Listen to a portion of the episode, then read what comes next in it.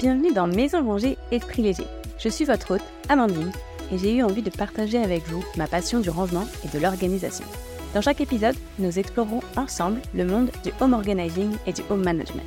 Que vous soyez submergé par le chaos de votre maison, à la recherche de conseils pratiques pour optimiser votre espace de vie, ou simplement désireux de trouver des idées pour simplifier votre quotidien, ce podcast est fait pour vous. Nous verrons ensemble comment commencer à désencombrer vos espaces, ranger efficacement et je vous donnerai également des astuces pour rester organisé facilement et sans plus d'effets. Mon objectif est vraiment de vous inspirer à simplifier votre vie. Au fil des épisodes, je partagerai mes propres expériences ainsi que des conseils pour vous aider à créer un environnement fonctionnel et adapté à vos besoins. Alors préparez-vous à vous plonger dans le monde du désencombrement, du rangement et de l'organisation familiale. On se retrouve chaque semaine pour toujours plus de nouvelles idées. Prêt à commencer? Alors c'est parti Les routines, on en entend souvent parler, mais est-ce qu'elles sont vraiment utiles? On a vu des dizaines de livres de développement personnel nous en parler, dont le plus célèbre, il me semble, euh, récemment, c'est le Miracle Morning de Hal Elrod. On y parle de la fameuse routine du matin pour se lever tôt et profiter de sa journée au maximum par la suite.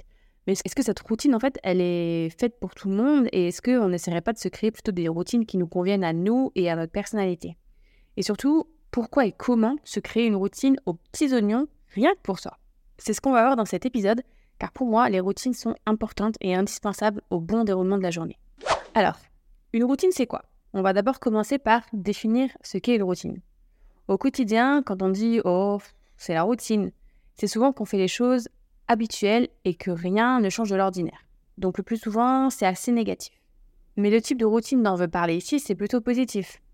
Avoir une routine pour chaque moment de la journée ou pour différentes tâches du quotidien, c'est souvent une aide. On va essayer de faire les choses dans un ordre particulier et toujours au même moment. En fait, il s'agit de se créer une manière d'agir qui en devient tellement mécanique qu'on n'y réfléchit même plus en faisant. Et je suis certaine que si vous y réfléchissez, vous avez au moins en place une routine sans savoir ou sans même y faire attention. En fait, les routines, elles peuvent être quotidiennes, mais elles peuvent aussi être hebdomadaire, mensuel ou annuel, bien sûr. Ça reste des routines, même s'il y en a moins souvent, ça reste des routines. Pour y voir plus clair, on va donner quelques exemples. Donc tout simplement, pensez à ce que vous faites en vous réveillant. Quelles sont les premières choses que vous faites tous les jours? On reproduit souvent les mêmes mouvements, on va se laver, on va aller aux toilettes, boire un verre d'eau, on va prendre une douche, on va boire son café. Et on fait toujours dans cet ordre-là. Bah voilà, c'est notre première routine, c'est la routine matinale quasiment tout le monde en a une. Ou alors, euh, quand on rentre du travail, on va enlever ses chaussures, on range le sac, on prépare un thé, puis on allume la musique ou la télé, par habitude comme on dit. Bah pareil, c'est une routine. Et pour les routines hebdomadaires, on peut trouver les moments de sport. Ou par exemple, si vous allez courir, euh, vous savez que vous allez vous habiller, aller faire votre run et rentrer prendre une douche et mettre de la crème par exemple. Après, pour les routines mensuelles ou annuelles, il y en a moins, effectivement mais on peut trouver les ménages spécifiques, par exemple le fameux grand ménage de printemps. Pour moi, ça, ça rentre vraiment dans la case routine. Mais bien sûr, le plus souvent, quand on parle de routine, on fait référence à celle que l'on met en place quotidiennement. C'est donc plutôt de ça dont on va discuter aujourd'hui, mais le principe reste complètement le même pour les autres.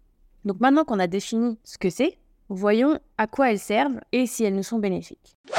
Alors d'abord, les routines sont vraiment rassurantes. On le dit souvent pour les bébés et les enfants, elles sont primordiales pour se sentir en sécurité. Ce qu'on appelle le rituel du coucher pour les enfants, c'est une succession d'actions qui permettent à l'enfant de savoir où il en est et de savoir que l'heure du dodo va arriver. Donc les mêmes gestes répétés lui indiquent ce qui va vraiment arriver et il n'y a pas de surprise. Du coup, il est rassuré. Son endormissement est donc plus facile. Bah pour nous les adultes, c'est exactement pareil.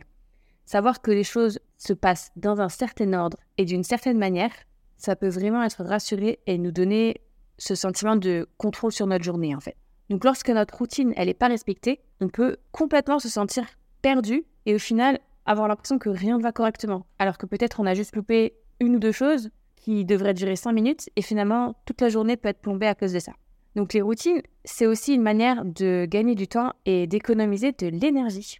Et oui, on pense pas vraiment à ce qu'on fait et les gestes qui sont complètement mécaniques. Du coup, on va plus vite et on dépense moins d'énergie pour les faire. Et quand on a un emploi du temps bien chargé ou des enfants, on sait que le temps et l'énergie, c'est précieux.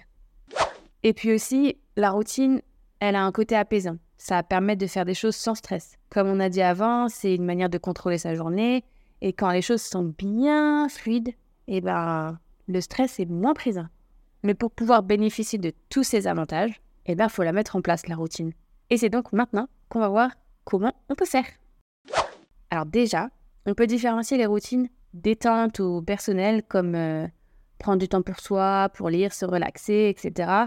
Des routines que je dirais de première nécessité, plutôt comme celles que l'on fait le matin pour se préparer ou celles qui nous servent à organiser la maison. Les deux peuvent bien sûr être mixées entre elles, il n'y a pas de règle.